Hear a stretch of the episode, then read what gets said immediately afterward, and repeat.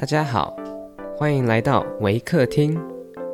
您现在收听的是维宝宝故事屋。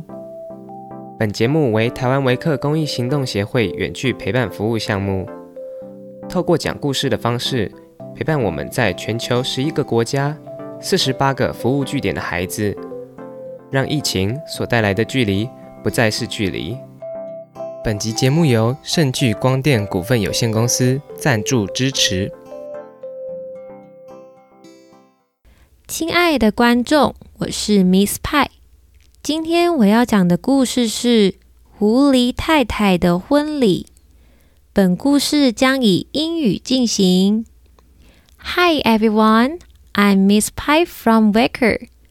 Today I'm going to share the story about the wedding of Mrs. Fox. There was once on a the time an old fox with nine tails who believed that his wife was not faithful to him and wished to try her. He stretched himself out under the bench did not move a limb, and perhaps as if he were stone dead. Mrs. Fox went up to her room, shut herself in, and her maid, Miss Cat, sat by the fire and did the cooking. When it became known that the old fox was dead, words presented themselves. The maid heard someone standing at a house door knocking. She went and opened it, and it was a young fox who said, What may you be about, Miss Cat? Do you sleep or do you wake? She answered, I'm not sleeping, I'm waking. Do you know what I'm making? I am boiling warm beer with butter so nice. Will the gentleman enter and drink some likewise? No, thank you, miss, said the fox.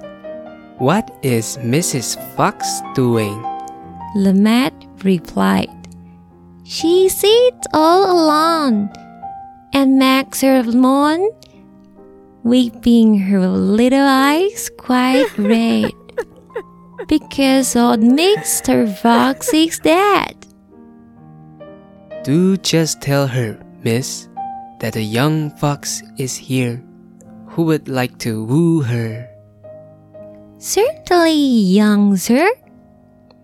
The cat goes up the stairs, trip, trap. The door she knocks at, tap, tap, tap. Mistress Fox, are you inside?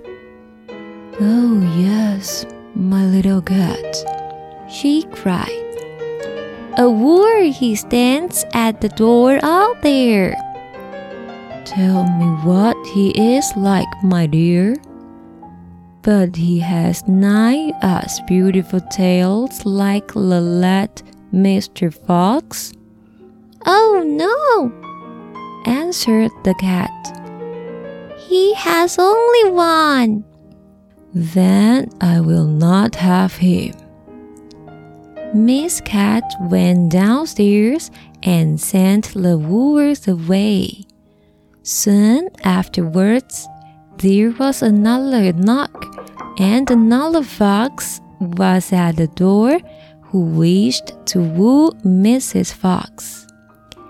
He had only two tails, but he did not fare better than the first.